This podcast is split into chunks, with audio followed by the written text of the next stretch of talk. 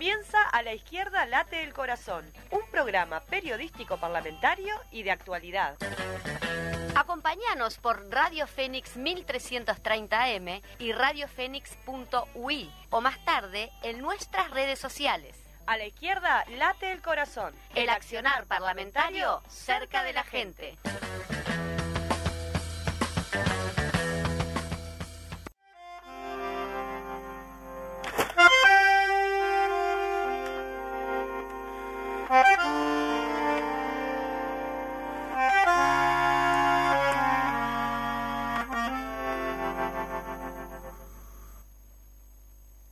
Crece desde el pie, musiquita crece desde el pie. Uno, dos y tres, derechita crece desde el pie. Crece la pared, por hiladas crece la pared. Crece desde el pie, amurallada crece desde el pie. Dentro de su lata la mata crece desde el pie. Crece desde el pie, la fogata crece desde el pie.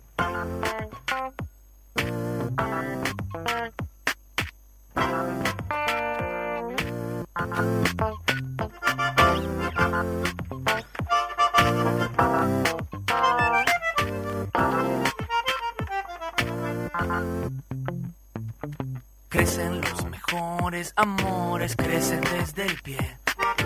Para sus colores las flores crecen desde el pie. Crece desde el pueblo el futuro, crece desde el pie. Anima del rumbo seguro, crece desde el pie. Cantan para usted los cantores, crecen desde el pie. Un poco de fe y los tambores pueden florecer.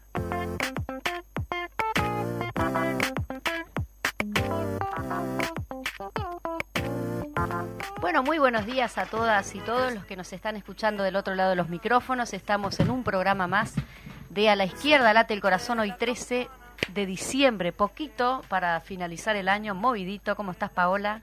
Muy, pero muy buenos días. ¿Cómo andan todos y todas? Acá, bien, ahora fresquito, un poquito más fresquito, húmedo. Se, se vino como una lluviecita ahí, parece que este fin de va a estar complicado, pero ayer estuvo intenso. Vos veías los... Yo, a mí, el, el primer síntoma lo veo en los trabajadores del transporte, ¿viste? Que están en el ómnibus muertos de calor y envidian, envidian no, pero ¿cómo les gustaría tener esos ómnibus con aire acondicionado? Lo que son las condiciones laborales, ¿no? ¿Cómo cambia el, el laburo? Si uno puede trabajar fresquito que si uno tiene que trabajar en esas condiciones todo el día, el rayo del sol arriba del ómnibus. Ah, se me vino como ese pensamiento y lo quería compartir. Hoy estoy así. Hablando de las condiciones. Sí. Después vamos a estar hablando también con nuestra compañera Dipu. Bueno, primero mencionarles un poquito, vamos a ir este, a la plaza en un ratito. También ya tenemos a nuestro invitado central del día de hoy este, y estamos temprano. Eh, se vino tempranito y estamos esperando a la diputada este, Ana Olivera para que nos ilustre un poquito sobre la realidad eh, parlamentaria. Así que si te parece, Fede, vamos a dar una vueltita. La lucha al movimiento. Vamos a la plaza. Sutel, paro de 24 horas, Asamblea General y eh, actitud en combate. Título del portal de noticias del PIT-CNT en el día de ayer. Sutel, el sindicato que nuclea a los trabajadores y trabajadoras de Antel, realizó un paro nacional de 24 horas en el marco de la Asamblea General que se desarrolló en el complejo sindical Oscar Tassino. Bajo la consigna Construyendo Vanguardia de Futuro, la Asamblea General, el máximo organismo de conducción sindical de SUTEL, realizó un balance del actuado durante el 2023 y planteará sus líneas estratégicas para el 2024. Según explicó al portal eh, la dirigente nacional Carolina Spillman, el sindicato pretende conocer cuáles son los planes que tienen los distintos candidatos que competirán en las elecciones nacionales del año próximo sobre las empresas públicas en general, pero sobre todo Antel en particular. Spillman sostuvo que Sutel quiere saber de antemano si los candidatos van a seguir haciéndole transferencias millonarias en dólares a las familias de siempre, en clara alusión al relacionamiento entre el gobierno herrerista, el directorio de Antel y los accionistas de los canales privados de televisión abierta. Por último, la dirigente cuestionó que ante él por primera vez en la historia haya perdido clientes en cantidad de abonados en relación a la competencia privada de Movistar y Claro, como consecuencia de la aplicación de la portabilidad numérica.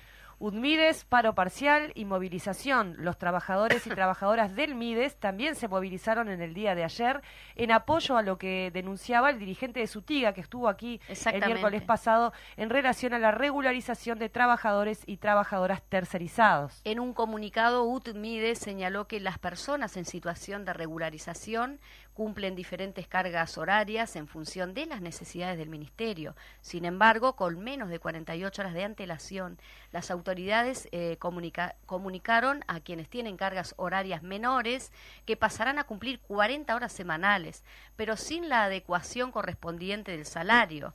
Debido a ello, hay 370 personas para las que el proceso de regularización, que debería significar el reconocimiento de sus largos años de dedicatoria y compromiso, se traduce, por el contrario, en una pérdida salarial de más de un 30%. Se trata de una situación visiblemente injusta que significa un gran perjuicio para los trabajadores y trabajadoras implicados.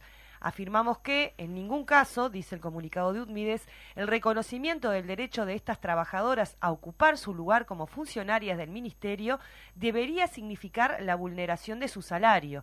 Es por eso que nos declaramos en conflicto con el profundo convencimiento de que la solución está al alcance de la mano de las autoridades. Es imperioso que se resuelva la angustiosa incertidumbre que atraviesan las trabajadoras y los trabajadores a la brevedad, evitando que la pérdida salarial se concrete. De hecho, el compañero que vino, se me fue el nombre ahora, perdón, el compañero que vino de, de este, él decía que ya había ocurrido esta situación y que se había resuelto con un decreto en, en anteriores gobiernos y que por lo tanto si quisieran efectivamente efectivamente resolver el problema, lo podrían hacer. Yo lamento tener que dar estas noticias, pero bueno, lamentablemente, y voy a otra que es peor, Uruguay volvió a darle la espalda a la paz en Franja de Gaza, consigna caras y caretas. Por segunda vez Uruguay se abstuvo a la hora de votar en la Asamblea General de la Organización Nacional eh, de Naciones Unidas sobre la paz en la Franja de Gaza. Este martes la Asamblea aprobó una resolución que exige un eh, alto al fuego humanitario inmediato en la Franja de Gaza, informó un corresponsal de la agencia Sputnik eh, un total de 153 miembros votaron a favor de la resolución propuesta por Egipto eh, y Mauritania. Mauritania, perdón, mientras que 10 países votaron en contra y 23 se abstuvieron. Uno de ellos fue Uruguay. La resolución aprobada exige un alto al fuego humanitario inmediato e insta a todas las partes a cumplir con sus obligaciones en virtud del derecho internacional, incluido el derecho internacional humanitario. La reunión de la Asamblea General de la ONU fue convocada por Egipto y eh, Mauritania después de que Estados Unidos bloqueara en el Consejo de Seguridad la resolución que pedía un alto al fuego humanitario en Gaza. El pasado 27 de octubre Uruguay se abstuvo eh, de votar una resolución que fue llamada una tregua humanitaria en el conflicto de la de Franca de Gaza. Quedamos en el selecto grupo de 33 países que no votaron o votaron en contra de una resolución que no solamente solicitaba el alto al fuego, sino que también solicitaba la liberación de rehenes y era un poco más equilibrada que la que ah, no había apoyado Uruguay anteriormente, sentenció el senador del Frente Amplio, Daniel Casciani, en diálogo con la diaria luego de conocerse la votación. Para el senador Frente Amplista, este realineamiento del gobierno uruguayo con la posición de Israel y Estados Unidos respecto del conflicto tira por la borda las posiciones históricas de Uruguay de defender, entre otras cosas, el derecho internacional humanitario y sobre todo la tesis de los dos estados, agregó, porque si se sigue permitiendo la mutilación de la población palestina en Gaza, no se podrá construir un estado sobre escombros y huesos chamuscados. Que ahora empezó, este, bueno, el bloqueo que tiene la franja es tremendo y ahora lo que está pasando es que la gente no tiene para comer. Eh, hoy leía la noticia de, una niña que ya falleció a causa del hambre, no hay agua, o sea, es una situación realmente de un nivel de, de, de- de Deshumanización. Pa, es- es tremendo, es tremendo. Sigamos entonces. Dinatra convocó a trabajadores y empresarios del sector del supergas para negociar firma del convenio colectivo. Eh, hace tiempo que todo este año hubo este conflicto, Conflicto. en este sentido. Andrés Guichón, presidente del sindicato de Acodique y vocero del Sindicato Único de Trabajadores del Supergas, se refirió a las expectativas con respecto a este nuevo convenio. Nuevamente dependerá de las autoridades del Ministerio, dijo. Eso nos preocupa un poco porque tuvimos conflictos bastante extensos este año, lo mencionábamos recién, donde el rol del Ministerio de Trabajo era importante y entendemos que no todo se cerró de la mejor manera. Comentó en la penúltima en la penúltima reunión días atrás, donde cerramos la negociación, nos dimos dos semanas para que si alguna de las partes tenía algo que agregar o cambiar lo hiciera. Pasaron esas dos semanas donde no hubo ninguna novedad y el día de la firma se tranca. El sindicato había emitido un comunicado a la opinión pública el lunes 11 por la noche para dar a conocer la actual situación que atraviesa el sector. En el texto se informaba que eh, se truncó la firma del acuerdo colectivo eh, pura y exclusivamente por responsabilidad de la empresa Codique, Río Gas y de los actores que eh, destruyen la negociación colectiva, no creen eh, en el diálogo social y sueñan con la eliminación de la organización sindical. Y sí. Agrega que en, en un año de atropello y persecución sindical, donde no solo vulneraron nuestros derechos al trabajo, cayeron en la ilegalidad de sancionar a trabajadores por medidas sindicales contempladas en la, en la Constitución, eh, contrataron personal para suplantar trabajadores en huelga y no respetaron la cláusula de paz y prevención del, del conflicto vigente, ahora nos quieren arrebatar nuestros beneficios. Divino la patronal, ¿eh? Qué linda gente. Sí, sí. Amorosa. El gremio explicó además que presentó dos plataformas. La primera focalizada en seguridad y dotaciones de las plantas, tope a la tercerización y bolsa de trabajo. Todos los puntos fueron rechazados por, los por las patronales. La segunda plataforma se enfocó en la equiparación del sector y así plasmar beneficios eh, bipartitos en el ámbito tripartito. Nuevamente todos fueron rechazados. Entendiendo que corría riesgo nuestros beneficios ya adquiridos, dimos el visto bueno para firmar el acuerdo con los lineamientos del Poder Ejecutivo. Para nuestra sorpresa, las empresas no firman y plantean que los beneficios caigan con el vencimiento del convenio, explicaron a la diaria desde eh, el sindicato. No sé si esto tendrá que ver con lo que se votó en el Parlamento de la retroactividad. Este, capaz que están utilizando esta cuestión, ¿no? De que si caen todos los beneficios con el nuevo convenio, es como que arrancás a negociar desde cero.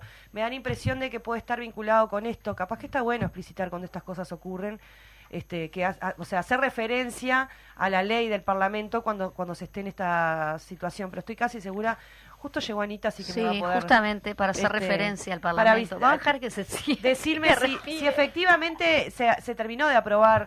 Comentábamos ahora la situación de los compañeros de, de Acodique, que están por firmar convenio laboral y resulta que la patronal dice que solamente si se caen todos los beneficios que tenían de antes. Este, le firman el convenio. Entonces yo recordaba que en el Parlamento se discutió en su momento lo de la retroactividad, recuerdo argumentaciones muy fuertes del senador Andrade, y eso quedó firme, ¿no? O sea, ¿está habilitado eso? Bueno, muy buenos días. ¿Cómo Primero que nada le damos la Buenos bienvenida días, a la- después de haber terminado la sesión 12 menos cuarto de la noche sobre Perdón. los deudores del banco hipotecario. Caigo yo y te pregunto por la ley de retroactividad laboral, cualquiera, perdón. Buenos días, diputada. ¿Cómo está ese Parlamento? Está. Que arde. Bueno, ahora. como- y bueno, como fin de año se acaba el mundo. Sí. Este, pero bueno, respecto a lo que estabas preguntando, eh, yo creo que sí, pero eh, eh, en realidad, fíjate lo que les está pasando y lo que nos pasó con el veto a los trabajadores de Casa de Galicia. Sí, claro, Ay, claro. no, ni me digas. Y este, eh, entonces vos decís, ¿qué, qué trabajador no tiene derecho a cobrar el despido? Sí, sí, Sin sí. embargo, No Acá, solo eso, sino ahora en según este las caso- intervenciones mm, en los trabajadores, en los supuestos trabajos que quieren conseguir también están vetados y justamente son de Casa de Galicia. ¿Qué? no, Increíble. vetados no están. O sea, en Están- realidad lo que vetó, el veto, lo que hizo, el veto es un veto parcial, el veto de- del Poder Ejecutivo, y está vinculado con la plata, no con la reinserción de los trabajadores. El, eh, es decir, eh, justamente las cosas que se facultaban era para que se pudiera pagar a los trabajadores el despido independientemente de que estuvieran cobrando, hubieran cobrado el seguro de paro. Son dos cosas distintas y no están, este, no, no son, con- no son contradictorios. Es, es decir, es la ley que cobren eso. ¿tá? El veto fue sobre esa parte y no sobre Capaz la que no fue la palabra veto, a lo que voy es que en los posibles trabajos están presentando los currículum y cuando dicen que son de Ah. Casa de Galicia, Bueno, no hay tienen la posibilidad. 260 trabajadores en esas condiciones. Hay de los 400 y pico que no han sido tomados en función de la ley que se aprobó eh, en su momento, eh, hay eh, 260 que eh, no tienen ningún trabajo y que realmente están en una situación tremenda, las historias de vida son Sí. complejas. Hay otros que no han sido tomados, pero que tienen otra, otra, otro ingreso, otro trabajo en, en otro marco. como suele este caso, en este caso hay 260 que no han encontrado nada. Me corrigen acá muy bien los oyentes atentos, es ultraactividad, no retroactividad como decía yo. Ah, Es la ultraactividad de, de, de que todo lo que tenías para atrás se te cae y comenzás desde cero la negociación. Bueno, listo, Ana, no te sacamos más del eje, porque vos viniste a contarnos cuestiones concretas Su y columna, específicas. claro. En tu columna. No, no, no, es Contanos. parte, es parte, porque en realidad está bueno la, están buenas las preguntas porque creo que se conoce poco de las leyes que se aprueban, Claro. primero que Mm. nada, eh, y que cuando se aprueban los debates que dieron origen a esa ley son prácticamente desconocidos, Sí. ¿no? O sea, ahora cuando yo les decía, anoche estuvimos hasta las 12 menos cuarto de la noche con la aprobación de la ley para los deudores del banco hipotecario, bueno, todo lo que significó el proceso de debate en el Senado, de la comisión en diputados y de la aprobación ayer, tiene un proceso largo, igual que las otras leyes, tuvimos varios cuartos intermedios tratando de llegar a consensos y, y, y- y algo difícil que es tratando de ser justos Claro. al, al mismo tiempo. Sí, sí.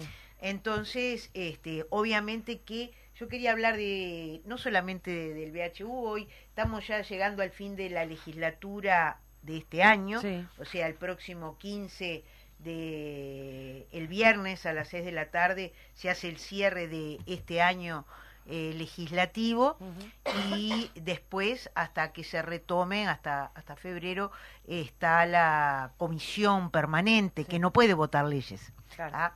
Eh, ya les comento que en, en, en la comisión permanente, este, por parte del Frente Amplio, entre otros compañeros, va a estar nuestra compañera Micaela Melgar, eh, porque además ella va a ser la coordinadora de la bancada eh, el año que viene. Muy bien. Entonces, este, ya, bueno, une las dos cosas. Este año ha estado trabajando codo a codo con Lucía Echeverry, que es la, la actual coordinadora. Pero el miércoles pasado, cuando estuvimos en la columna, en ese momento, un ratito después, iba a comenzar la Asamblea General, Es verdad. que iba a trabajar el tema del, del veto de- parcial de casa de, lo- ah, de la ley aprobada de los trabajadores de Casa de Galicia. Sí. Y yo les había contado, porque era a las 12 que empezaba la Asamblea Sí. General, que en realidad no sabíamos todavía cómo iba a estar el posicionamiento, si iban a estar los votos o no iban a estar los votos. Nos faltaron muy poquititos Sí, ¿no? votos, muy poquititos votos.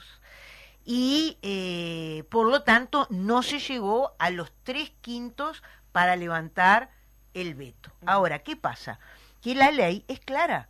Son tres quintos para levantar el veto o para mantener el veto. No hubo tres quintos para ninguna de las cosas, porque en realidad, como yo les decía, faltó un voto en la Cámara de Senadores, dos votos en la Cámara de Diputados, o sea, fue amplísima mayoría por mantener la ley, porque no votó solamente el Frente Amplio, Sí. ¿verdad? Es decir, y sucedió lo mismo que sucedió en, este, en, en la votación, hubo, votó Cabildo y votaron dos diputados del Partido Nacional, al igual que habían votado, eh, la diferencia estuvo que uno de los senadores que votó en el Senado no, No votó eh, esta, esta vez. Pero bueno, en concreto, en el día de ayer, bueno, se imaginarán lo que significó para esos trabajadores, ¿no? O sea, la barra Y llena. la expresión de las este, barras, sí. La expresión de las barras de- total- de- de- del dolor, de la impotencia. Ese día además había un paro, o sea, había, hubo una Sí. concentración eh, de la Central de Trabajadores en el Palacio, movilización, eh, digo, ¿no? O sea, tratando de, desde el movimiento sindical, de, de contener esta Sí. situación, esperando que pudiera levantarse el veto. Esto no sucedió y ayer el Frente Amplio en el Senado eh, planteó una cuestión política eh, sobre, más que sobre los temas de fondo, sobre los temas de cómo se había levantado la sesión. Es decir, aquí hay dos puntos. Uno, que la presidenta de la Asamblea interina, ¿verdad? Graciela Bianchi, la senadora Graciela Bianchi, eh, inmediatamente dio paso a la comunicación al, a este proyecto, a- al, a- al, digamos, a que no se había levantado el veto. Sí. Y en realidad, al no haber alcanzado los tres quintos para ninguno de los dos lados, hay que esperar 30 días, ¿verdad? Y capaz que en esos 30 días se podía volver a plantear Construir. una Sí, sí. reconsideración o volver a, a buscar este, Sí, conversar votos, y, y conseguir los votos. Al hacerse la comunicación inmediata, ya salió del, de, la, de la Asamblea General eh, el tema del veto. Pero eso no es violatorio. la- Entonces, bueno, Bueno. eso fue lo que la cuestión política, el que intentó el Frente Amplio plantear Ah, ayer, eso. cuestionando que era cómo se había levantado la sesión. Es más, quedaban anotados este, senadores para intervenir, Mm, ¿no? Eh, en la fundamentación del voto claro. y este además del desalojo de las barras, además de todas otras cosas, inmediatamente, es decir, cerró la sesión, eh, las sesiones en general se levanta, se aprueba levantar la sesión por Claro. parte de los que participan, ¿no? Y por lo tanto, ayer, es decir, la coalición no permitió tratar el asunto político. ¿ah? Es decir, bueno, los senadores del Frente Amplio argumentaron el porqué, pero lo- los votos no dieron para tratar. el Ampararon la irregularidad. político. Ampararon, exactamente, dijeron que no, este, de alguna manera Botana, que era el senador que además de del Frente votó Mm. eh, en la Asamblea General, dijo que este, eh, de alguna manera cuestionó también el accionar eh, del Frente. Pero eh, al mismo tiempo eh, hay una cosa real para los trabajadores, ya lo han dicho, en el tema de fondo, bueno, es decir, se van a presentar a la justicia. Sí, van a ser Eso es lo, lo que está, lo que está planteado, eso es lo que corresponde. Y hay otro tema que hay que seguir conversando, no terminó la historia, porque junto con el veto venían tres artículos que eran modificativos de la ley. Eso implica una votación aparte. Por O sea, una cosa es el veto y otra cosa son tres artículos que plantean modifi- modificaciones. En esto estamos atentos a ver cómo vamos a seguir con, con ese tema. Eso es punto uno ayer, Senado de la República, Casa de Galicia. este, sobre, sobre Casa de Galicia. En segundo lugar, nosotros ayer teníamos efectivamente eh, planteado la votación de la solución a los deudores del banco Hipotecario. hipotecario, a los deudores de larga data Sí. y con de larga data eh, la solicitud del, del préstamo, ¿verdad? Bueno, esta fue una negociación muy compleja, yo creo que se los había comentado a Sí. ustedes, porque el proyecto que salió del Senado, con muy buenas intenciones, era inaplicable. ¿Por qué era inaplicable? Porque a quienes se les daba la competencia no tenían ni la competencia ni la expertise. Es decir, a FISA, que era a quien se le daba para conformar el fideicomiso, se le, acon- se le- se le daba para conformar un fideicomiso administrativo y este es una- un fideicomiso financiero, no puede ser solo Claro. administrativo. Entonces, hubo que modificar eso, eso todo de común acuerdo, entendiendo que había que emprolijar lo que se había votado en el Senado, quizás en esa cosa de, de- sí. en esa cosa de siempre nos pasa en el último momento que es decir el eh, el buscar las mejores soluciones y a veces es decir eh, termina terminas enredado nos pasa a todos eh, por lo tanto, nosotros tuvimos quizás más tiempo de analizar lo que se había votado y además el Poder Ejecutivo no había presentado ninguna propuesta nueva respecto a la propuesta cuando el, el Senado estaba discutiendo. Entonces, en esta ocasión, a la Comisión de Diputados vino el Agencia de Vivienda, Banco Hipotecario, Ministerio de Economía y Finanzas, planteando modificaciones al proyecto inicial que se habían aprobado en, eh, en la Cámara de Senadores. En ese sentido, por lo tanto, se ajustaron los aspectos legales. Esto es realizable.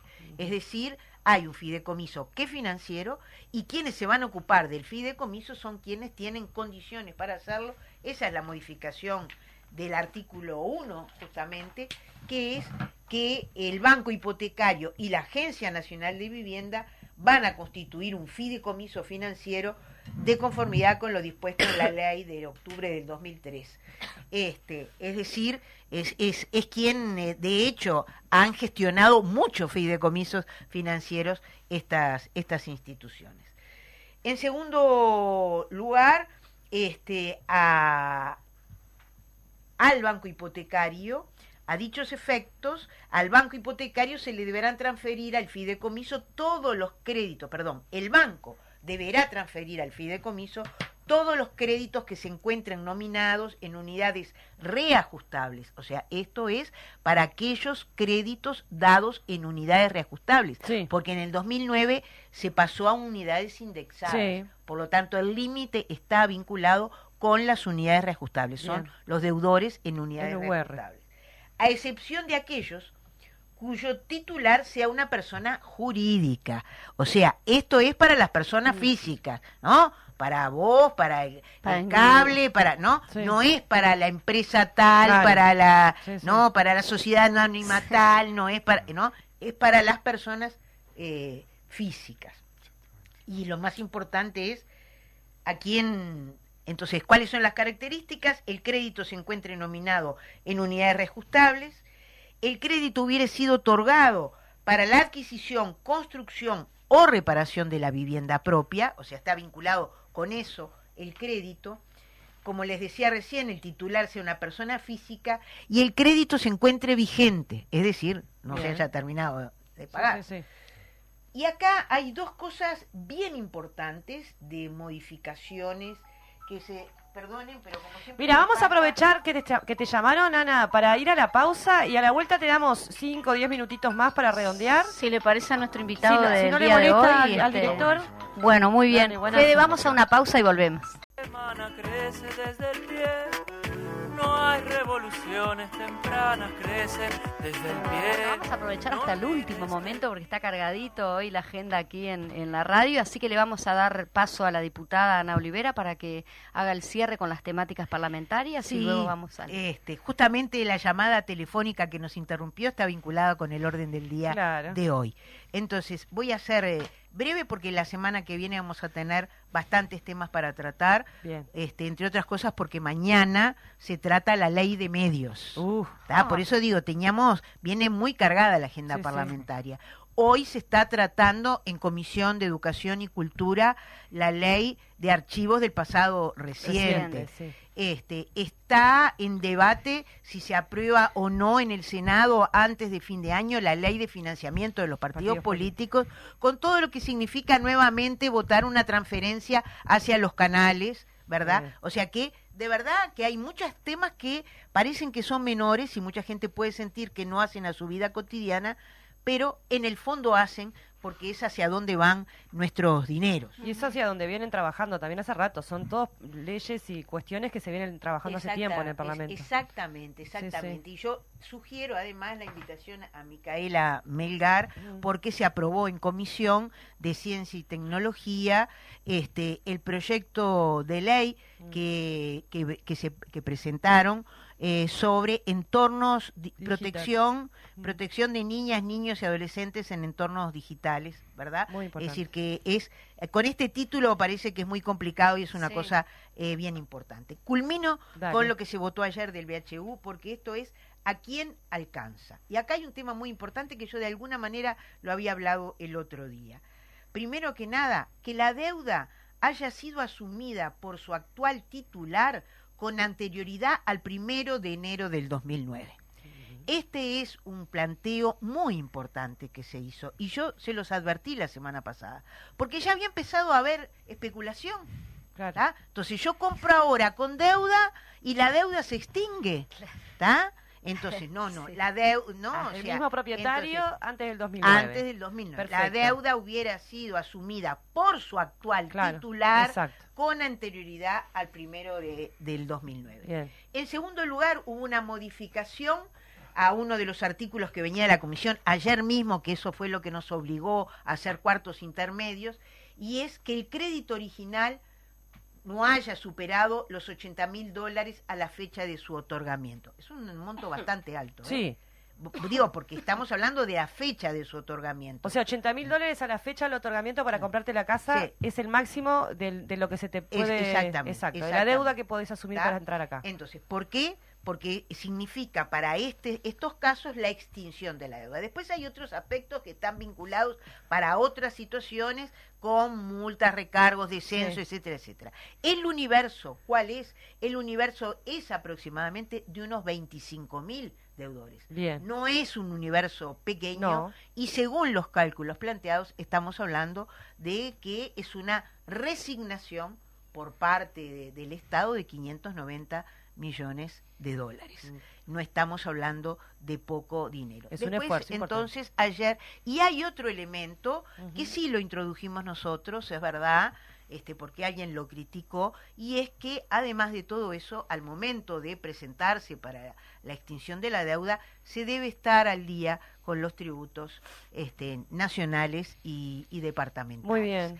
Y nos parecía que esto, digo, alguno lo cuestionó, por eso digo, o sea, es decir, yo entiendo que hay quienes no quedaron conformes porque es un universo menor que el que se aprobó quizás este, en, el, en el Senado, pero ajusta mucho más, es decir, en relación a llegar a no darle la posibilidad de la extinción del crédito a alguien que su vivienda hoy está evaluada en 350 mil dólares. Claro. ¿no? O Sí, sea, sí, sí. Y de la digo, especulación inmobiliaria y también. de la especulación totalmente. Creemos que esos fueron este, ajustes que se hicieron que son eh, muy importantes y bueno, ayer festejaron lo, quienes estaban en las barras, aunque eran las 12 menos cuarto de la noche. Eh, Ay, sí. y, y bueno, eh, Bueno, qué bien, qué bien que se pudo llegar a un acuerdo porque venía complicado lo del VHU. Había distintas posiciones, fue un tema muy discutido. eh, se- o sea, me consta que hubo un esfuerzo grande por tratar de encontrar una, una solución que fuese esto que vos decís, ¿no? Lo más justa posible y que no se, no se prestara para arbitrariedades y especulación, como decía ya acá nuestro compañero Cable, que en un ratito ya vamos a estar conversando con él. ¿Te queda alguna cosita más, Ana? No, no, no, no, es esto. Este, Quedaría, eh, me pero- parece que, que le- les estoy diciendo este, los temas más importantes. Perfecto. Así Ah. que quedamos para la semana que Dale. viene, seguramente, más allá que ustedes pueden invitar eh, a Gabriel Mazarovich, porque Gabriel va a participar Ah, mañana del debate sobre ley de medios. Él ha estado acompañando Buenísimo. y siguiendo O a Pablito eh, Siris, que esta, también. esta temática. Pero digo, Gabriel va a estar en el, En el Parlamento, en el Ahí debate va. mañana. Bien. Es a eso a lo que a lo que me refiero. Este y por otro lado, eh, bueno, veremos qué pasa con la ley de financiamiento de los partidos políticos. Muy bien. Muchas gracias, diputada Ana Olivera, por aquí en los estudios. Agradecemos toda la información este, que nos ilustró ahí en el Parlamento. Y ahora vamos. Solamente una cosa, como siempre hago un mensaje final. Este, y estando Paola aquí presente, supongo que ustedes ya lo hablaron, lo dijeron, No dijimos pero nada. un saludo enorme a todas y todos quienes hicieron posible llegar, llegar al Congreso. Porque para llegar a tener ese extraordinario Congreso se trabajó mucho previamente Mm. en todos lados. Es el apoyo logístico, es los debates de, como yo les había dicho, de más de 8.000 personas del programa. ¿Quién construye un programa de esta manera? El excelente clima, las comisiones, ¿no? Y acá tenemos a, a Paola, articuladora de consensos, como un ejemplo. Hubo muchos, muchos. articuladores de consensos y eso es muy importante. Así que el saludo a toda la militancia Frente Amplista y a la militancia comunista, por supuesto. Bueno, muy bien. No podía faltar. Lo habíamos mencionado en Cultura en Casa, este, con Zuca, que también dio como un pequeño informe que estuvo en la Comisión de Cultura. Este, sí, no podía faltar dejar pasar justamente el Congreso, el masivo Congreso del Frente. Yo ayer tuve la evaluación en mi coordinadora y la felicidad, todo era felicidad, todo era orgullo, todo era emoción. Así que la verdad que hicimos algo histórico que uno no termina de dimensionar, pero fue fue muy bueno. ese Hacía congreso. muchos congresos en que no se terminaban de discutir todas Sí, las sí, sí. comisiones. Y eso fue lo que pasó en este congreso. Y la gente discutió. Y en hora. dejó en paz. Sí. Muchas gracias, Ana. Vamos Pobre ahora Cable. a nuestro invitado cable- central de complicado el plan, cable. ¿Sí? Cable. eh, El cable Bien. ya tiene que traerse una carpita acá porque ha estado en todos los programas eh, nuestros y eso es admirable de parte tuya que estés presencial justamente.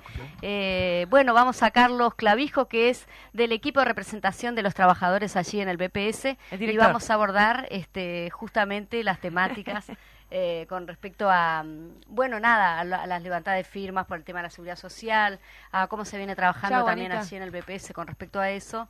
Eh, y bueno, nada, te damos el micrófono porque... Bueno, primero tuyo. muchas gracias. La verdad que para mí es un placer escuchar a Ana y todas las, las cuestiones tan importantes que se están ah, realizando en el Parlamento, que tiene que ver con la vida misma de los que de los que menos tienen, porque en definitiva las leyes que, que se terminan definiendo son para proteger a aquellos que menos Exacto. tienen. Y por lo tanto es parte de, de la protección social en general. Estábamos hablando de vivienda, de Mm. deuda. Eso es protección social.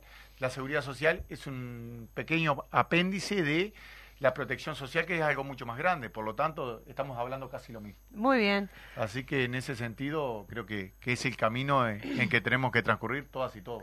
Se entregaron las primeras firmas, eso es lo que me interesa también, el tema de las levantadas de firmas, ahí todas las organizaciones sociales, pero principalmente lo- las organizaciones sindicales. Sí, Sí. eh, Paola se está riendo por todos los mis apuntes. Yo no, Sí. no, yo le veo, le, le iba a decir, te veo una cantidad de apuntes ahí y, No y me te veo tiempo. ¿Qué firmas. todo querés hablar? Cuente, cuente un poco, a ver, ¿qué quiere contarnos sobre sobre la sobre la campaña de la bueno, de primero, firmas? ¿Cómo en- estamos? bien, bien. en primero, este, eh, como todas y todos sabemos, ya tenemos en el poder, en poder nuestro casi 66 mil firmas. Ya debemos tener más, porque en definitiva lo que ha sucedido es eh, el tema del retorno de la firma, por si bien Sí, que hay, hay hay firmas en y departamentos no sí, exactamente, exacto. todavía siguen estando en algunos lugares, pero lo importante es tenerlas realmente en eh, el comando que sacan el PCNT y bueno, tenemos esa cantidad de firmas, creemos que hay muchas más, que vamos a llegar a muchas más y que la gente eh, realmente tiene que tomar la responsabilidad no solo de salir a firmar, sino de que vuelvan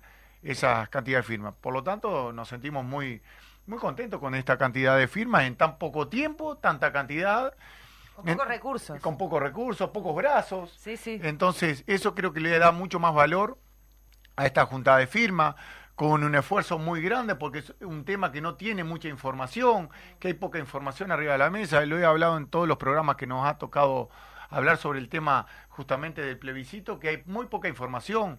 Recordemos, un solo debate, si le podemos decir debate, hubo en este sentido. El único debate fue eh, Botana Andrade. Por lo tanto, ¿por qué decimos que ni debate fue? Porque en definitiva, el único que puso cuestiones y argumentos sobre el plebiscito para defender el plebiscito o eh, por qué se hace este plebiscito fue Andrade, porque en definitiva Botana no solo faltó a la verdad en un montón de cuestiones que dijo porque no las puede sostener con números, sino que se dedicó a hablar de personas o personalidades del Frente Amplio que no tienen nada que ver con el debate. Claro, sino el debate era netamente de por qué se hacía y los puntos si estábamos de acuerdo y ponerle sustento técnico de por qué sí y por qué no. En definitiva, ahí se demuestra claramente que este plebiscito no tiene argumentos sólidos en contra. Es decir, estamos hablando de cuestiones humanas. Estamos hablando de tres puntos fundamentales que son humanos. Tener la libertad de, poder jubilarse a los 60 años si no tengo changa y no tener que esperar hasta los 65 años, eh, de manera de que eh, mi familia me tenga que bancar porque no consigo laburo, porque el mercado laboral uruguayo lamentablemente tiene un tema que para los mayores de 50 años está difícil para conseguir laburo cuando se quedan sin laburo, si no eh, busquen las estadísticas. Eh, es más, está consagrado en dos leyes el reconocimiento a eso, en la ley eh, de flexibilización de la jubilación en- del 2008 y en la ley de seguro de paro del 2008. La ley 18395, donde eh, justamente pone arriba de la mesa un subsidio transitorio por inactividad compensada, que es para los que tienen 58 años de edad y 28 años de servicio, para le dan una especie de seguro de paro, algunos le llaman prejubilación, para poder llegar a los 60 años de edad con 30 años de servicio para poderse jubilar. Porque está reconocido que a los 58 años conseguir laburo. O el seguro de paro, ¿Y que está antes... difícil conseguir 30 años de servicio también? Ni que hablar, ¿No? ni que hablar. Poder Eso peor eso. todavía por toda la, la informalidad que cambió en, los- en la década de los 90. ¿Qué sucede también con la ley 18399, la que flexibiliza el seguro paro? Reconoce que los mayores de 50 años le dan, cuando los despiden, le dan un año de seguro paro. Sin embargo, a los menores de 50 años tienen los seis meses de seguro paro. ¿Por qué? ¿Porque son mejores los de más de 50 años? No, porque es más difícil entrar al mercado laboral con más de 50 años. Y con aporte. Exactamente, son cuestiones humanas. ¿Cómo decir que, y, ahí, y acá yo voy a hacer un principal énfasis, porque creo que son los dos puntos bien humanos que, que, que tenemos que destacar. Equiparar las jubilaciones y pensiones mínimas al salario mínimo nacional, que son 21.107 pesos. No te da para No. viajar por el mundo, No. invertir en Islas Canarias, No, eh, invertir en Islas Caimanes, invertir en... No, no te da, No, ¿no? no, no. Bueno, Apenas te da mejorás... para subsistir si, si vivís solo mm, en una pensión, porque un alquiler nomás te sale en 13.000, 14.000, 15.000, o sea, más. Sí, exactamente, pero aparte, en definitiva lo que queremos es que salgan de la línea de pobreza las Claro. mínimas y pensiones mínimas que están por sí. debajo de la línea de pobreza, 17.317 pesos. No, están no. por debajo de la línea de pobreza. Entonces, lo que queremos es mejorarle un poquito la calidad de vida. No van a tirar manteca al techo, pero les va a mejorar un poco la calidad de vida. Sí. Y ahí, enseguida, hasta muchos trabajadores y trabajadoras ponen el grito en el cielo sin analizar esto. Cuando tenemos que invertir en los que menos tienen, todos ponemos el grito en el cielo. Ah, qué horrible, ¿por qué vamos a invertir en los que menos tienen? Ahora, cuando hay que exonerar a las empresas de aportes patronales, que también es plata que no llega a la seguridad social, Sí. que no llega a la seguridad social, no hay problema ninguno. Tenemos 280 millones de dólares de exoneraciones por año. 280 millones de dólares de exoneraciones, eso está bien. Eso, eso está perfecto porque son los que más tienen, los exoneran. Sin embargo, a los que menos tienen, que le vamos a dar, y más o menos va, va a andar alrededor de 500 millones de dólares por año, le vamos a dar un poquito más para que viva un poquito mejor. Está mal. Pero voy a esto. Vamos a comparar. Comparar gestiones. Gestiones de países, estamos hablando. Sí. Eh, cómo se gestionó el país durante los 15 años anteriores y cómo se gestiona ahora en materia de jubilaciones. Sí. En los 15 años anteriores se daba un aumento diferencial a las jubilaciones mínimas. Si no, hoy estarían 8 mil pesos en vez de 17. Sí, sí. ¿Ah? Si el gobierno actual hubiera seguido con la misma política, por eso hablamos de gestión, con la misma política, hoy capaz que no estábamos hablando de este tema en las jubilaciones. ¿Por qué? Porque si hubieran seguido aumentando las mínimas, primero, no hubieran estado por debajo de la Por línea de pobreza, y segundo, hubieran estado igual o parecido al salario mínimo nacional. Claro. Entonces es una cuestión de gestión, de gestión política del Estado. Estamos hablando de cómo pensó este gobierno a quién va a proteger. Claramente no protegió a los que menos tienen. ¿Y por qué esos 500 millones de dólares que costaría o que habría que invertir en la sociedad para mejorar eso? Porque este gobierno no, no, no, no se dio cuenta que teníamos más de 150 mil jubilaciones mínimas. No se dio cuenta que eh, el salario de los trabajadores y trabajadoras eh, eh, no aumentó, es decir, perdimos cierto porcentaje y eso se ve reflejado en las jubilaciones, Claro. porque las jubilaciones, igual que los salarios, en estos cuatro años perdieron, por lo tanto perdieron poder de compra y por lo tanto no aumentaron ni el IPC, entonces eh, hubo pérdida, hubo pérdida de, de jubilaciones y aparte no hubieron aumentos diferenciales. Entonces, Y encima quieren subir seis años, eh, cinco años. y encima Sí, de eso, es- pero vos imaginate que hablando de las jubilaciones mínimas, lo que hizo este, esta inversión tan grande fueron las políticas en cuatro años. Si no, no era tanto. Si no, no hubiese sido tanto. Si no, no hubiésemos reclamado a llegar a, a- a pasar la línea de pobreza. Por lo tanto, si será humano esto que estamos hablando y si será cuestión de gestión política. Por lo tanto, los gobernantes que tenemos hoy en día, claro que van a estar en contra de este plebiscito. ¿Por qué? Porque eh, en 2020, 2021, no se invirtió nada en los que menos tienen. La gente iba a las ollas populares. Sí. El Mides le retiró todo el apoyo a las ollas populares. Sí. El Mides retiró todas las políticas de cuidado. El Mides retiró todo lo que sea asistencialismo a los que menos tienen. Mm. Sin embargo, 2020-2021, los agroexportadores tuvieron un récord histórico Sí, sí. de exportaciones eh, y enviaron al exterior más de 10 mil Se la llevaron a palazos. Entonces, es- te estás dando cuenta para dónde lo dirigió el gobierno. Entonces, a mí no me extraña que la gente del gobierno salga una y otra vez con cosas que no son verdades a defender eh, su posición, eh, que fue no mirar al pobre y sí tratar de mejorar al que más tiene. Por lo tanto, está claro que tiene que estar en contra de este plebiscito. Y a su vez, cuestiones que nosotros eh, vemos claramente que, en definitiva, el tercer punto es ir en contra del gran capital, en contra de algo que nosotros lo tenemos muy claro, porque eso se llama lucha de clase, es ide- netamente Sí, ideológico. te iba a decir eso, sí, lo, Y- lo ideológico. Es ideológico. Mm. Pero aparte, la seguridad social, lo dice la OIT, la Organización Internacional del Trabajo, es la principal herramienta de redistribución de la riqueza. ¿Qué quiere decir? Que aporta más el que tiene más para que el que tiene menos y más necesita reciba. Por lo tanto, Por tanto, tiene que tener la seguridad social el presupuesto necesario para poder El repartir el Que además, Exacto, el eh, financiamiento. el- cuando hablamos de trabajadores y el, y el que gana menos o el que tiene menos, no eh, decimos eso y no decimos el que hace menos. Porque los trabajadores que son mal pagos trabajan un montón. O sea, el trabajador informal o el trabajador que gana lo- los salarios mínimos se, se desloman. En general son trabajos en donde la gente se desloma, en donde tiene que, que deja el cuerpo realmente, ¿no? Y que después cuando se tiene que jubilar son los que están muchas veces en peores condiciones, más allá de los trabajos que específicamente por el tipo de trabajo te, te, te desgasta el cuerpo, como la construcción, los frigoríficos, como se ponía como ejemplo. Sí.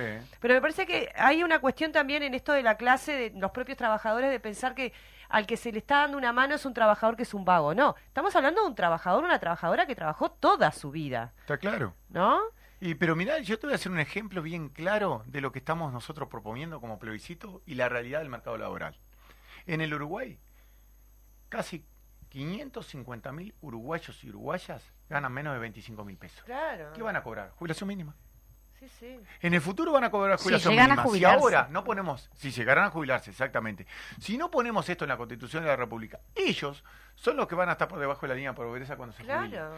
Esas 550 mil personas que van, ganan menos de 25 mil pesos, lo que deberían hacer es, son los que, las 550 mil firmas que deberíamos tener en el momento. Es, tenés razón. Pero porque no llegamos a la información, porque no tienen la información lamentablemente y a veces no entienden los procesos. La batalla también es, la ide- batalla ideológica también se da en el campo de las ideas y las y hay una cosa hegemónica de, de quién, Igual de está qué reflejado. mensajes llegan y por dónde, ¿no? Está claro. Igual está reflejado en las firmas La entregadas, me parece que no es poca cosa del conocimiento que a- día a día se está este, tomando Sí, falta un la montón. Sí, falta sí, un montón. sí. y- y- Ustedes están saliendo al interior, ¿querés más o menos comentar? Sí, nosotros estamos saliendo al interior, estamos recorriendo. Ahora, justamente, antes de terminar, yo quería hablar de las jornadas que tenemos de ahora en Ah, más. este fin de semana hay jornada. Este fin de ¿no? semana, en realidad es el jueves, mañana, Sí. 14, 16 y 17 jornadas nacionales de juntada de firmas. Eh, queremos también hablar de, la- de las firmas. Yo puedo estar convencido, convencida, yo puedo no estar convencido o convencida. Yo, a mí me puede haber llegado la información o capaz que no me llegó la información Sí. real, porque lamentablemente, vos decías, los medios hegemónicos han Sí. hecho un, un trabajo en contra trabajo. y muy buen trabajo y en contra, haciéndonos ver que los pobres eh, no valen Claro, nada. Exacto. Y muchos de nosotros quieren. nos damos cuenta que cualquiera de nosotros somos pobres. Sí. En cualquier momento nos quedamos sin laburo y vamos a estar por debajo de la línea de pobreza, pero eso a veces hay que repetirlo y analizarlo. Entonces, puede ser que no esté convencido, convencido que no haya llegado lo- a, a la información o no haya accedido a la información. Sí. Bueno, en ese caso, nosotros le pedimos a los trabajadores, trabajadores al pueblo en general, que firme. Porque el firmar lo único que hace es habilitar un plebiscito que después, en un año que vamos a tener de debate, ojalá, Sí. de construcción colectiva, de tratar de llegar con la información, nosotros vamos a llegar con los argumentos, Mm. como ahora. Pero este, ahí tomará la decisión la persona si vota o no vota en Claro, octubre de el 2024. firmar no es toda la... No, no Yo puedo está todo firmar dicho. ahora y, el- y en octubre capaz que no voto. Porque me convencieron que no hay que votar, por ejemplo. Pero nos da ese ámbito democrático para poder discutir, este, informar y debatir. ¿Qué es de lo que se trata? un Es lo que plebiscito? se Una trata. consulta popular se trata de eso, ¿no? Exactamente, por eso nosotros decimos lo importante es hacer la apertura democrática. Mm. Y yo me, voy a- me remito a palabras del presidente de la República en Estados Unidos, tuvo un evento donde dijo que hay democracia plena en el Uruguay. Claro. Y esto es parte de la democracia plena. Claro. Dejar que el pueblo decida lo que se votó en el Parlamento, Mm. esta reforma regresiva que se votó en el Parlamento, esta reforma jubilatoria regresiva o reforma fiscal encubierta, como le querramos decir, y tratar de revertir esa situación para que el pueblo pueda decidir qué futuro quiere con la seguridad social. Y eso es eh, el, el sentir nuestro para esta junta de firma cuando no tenemos argumentos. Ese es el sentir que le tenemos que demostrar a, a, los vecinos, la vecina, de que firmar no te dice, bueno, yo firmé, entonces estoy de acuerdo con esto o no estoy de acuerdo. No, vos haces la apertura democrática para que nos dé tiempo a esto que es información. Nosotros podemos hacer muchas barriadas, vamos a hacer varias jornadas, ahora yo decía 14, 16, 17 van a haber a nivel nacional barriadas, mesitas, juntadas de firmas por todos lados, van a haber un gran despliegue a nivel del territorio de, nacional para tratar de seguir juntando firmas, para ir poniéndole un broche a, este a este término de año para arrancar el año que viene con todas las fuerzas para seguir duplicando, triplicando esta cantidad de firmas y llegar holgadamente a las 270 mil firmas que se necesitan. Pero en definitiva es eso, lo que nosotros le pedimos a la gente, la confianza de que lo que estamos diciendo los trabajadores y trabajadoras va en beneficio del pueblo. Es hacer esta apertura democrática y que en definitiva nos dejen llegar con la información y con el debate, que como dijimos recién, un solo debate. Fue lamentable la, actitud de Botana porque no se trató de debatir ideas, sino de debatir cuestiones que no de lo que ya están este acostumbrados, como decir todo, toda la culpa la tiene el frente en todo y no dar argumentaciones. Claro, este, tal cual, o sea, los debates de la derecha generalmente son, desviar la atención. Claro, porque hay una diferencia ideológica. Ellos entienden que el Estado no debe este, invertir. Nosotros decimos invertir, ellos dicen gastar en la gente que más necesita porque entienden que, que deberían poder salvarse o, gestionarse la vida por sí mismos y si no lo pueden hacer es porque, bueno, algo habrán, algo habrán hecho. hecho mal. Algo habrán hecho mal porque si en el capitalismo, si vos te forzás, eh, podés derramar, En algún momento derrama y va a ser para Claro, pero, pero es netamente Esperemos que Y, y me parece importante este tipo de discusiones que se plantean. Creo que, desde el movimiento sindical siempre se trata de explicar más allá de la cosa cortita y concreta la perspectiva de clase, como corresponde, por como trabajadores este, organizados, ¿no? Pero igual eh, la gente firma, o sea, hay que hacer una apertura, es verdad, pero la gente firma. Es que en realidad lo que nosotros somos poco autocrítico es que nos están faltando brazos, porque las firmas están. Vos pones una mesita en cualquier parte y menos de 70, 80 firmas no juntás. La gente viene sola a firmar si ve la banderita. No hay que ir a explicarle nada de esto que estamos explicando. Lo que sí nos faltan brazos y tenemos que generar esos brazos para que para que seamos muchos y muchas juntando firmas. Pero en definitiva, esto... Como para el, ¿Tenés algo como para destacar para el cierre? Sí, yo creo que lo que tenemos lo que tenemos que hacerlo los uruguayos y uruguayas para, para darnos cuenta de que queremos otra sociedad diferente, analizar la sociedad en que vivimos. Claro. Que cualquier gobierno, y acá ya no, no hablo del gobierno actual, sino de cualquier gobierno te puede cambiar las reglas de juego si vos no matrizás algunos principios fundamentales del derecho humano fundamental que es la seguridad social en la Constitución de la República. Exacto, sí. Y eso es lo que nosotros vamos a hacer con este plebiscito. Claro. Va en ese camino. Pero a su vez también analizar cuestiones de, de fondo, ¿no? Esto no es político, esto eh, político partidario, esto es político social, es social. No importa, yo lo repito siempre, la seguridad social tiene algo clarísimo, no importa qué partido político votes. Mm cuando te tenés que jubilar, no te van a preguntar qué partido político votes. Cuando necesites un, beneficio o una prestación de seguridad social, no te van a preguntar qué partido político votaste. Te van a dar lo que los partidos políticos resolvieron. Y en este caso, con esta reforma que se realizó en mayo y que ha, tenido ya de mayo hasta ahora varios parches porque están eh, bastante, eh, como decíamos al principio, bastante prolija la ley. Este, ¿Qué sucede? La votaron ellos, bueno, el pueblo se tiene que expresar. Y para expresarse ese gran plebiscito que necesitamos en octubre, para que todas y todos no solo firmemos, sino votemos por una seguridad social solidaria, universal y sin lucro. Porque en definitiva es la seguridad social que nos merecemos los uruguayos y las uruguayas. Muy bien, Clavijo. era el cierre, cierre que justamente. Lo que pasa es que Clavijo, Clavijo va a talleres de formación, está hablando un montón, va por todos lados. la verdad que está haciendo Yo no sé cómo hace, encabezando ahí un, trabajo de, explicación sistemática a todo el mundo. Digo, es, es una tarea este, muy relevante también, de mucho aprendizaje, Y de muy mucho linda. y muy linda. Entonces, este, es- es lindo conversar con Clavijo porque uno se lo imagina, esta misma charla teniéndolo con gente de todos lados por todo el país. Y bueno, eso es parte de, lo- de- de la militancia, ¿no? Y de Tal la cual. formación y de construcción de conciencia. Y hablando Bueno. de todos lados, te vamos a tener en el comité de ERI allá en Salinas, así que voy a estar el domingo por ahí a volver a escucharte A volver a escucharme. y aprender. Así Sí, que mañana voy a estar en Progreso. Mañana estoy en Monte Plata. Mañana mismo vengo de Monte de Plata y voy a Progreso.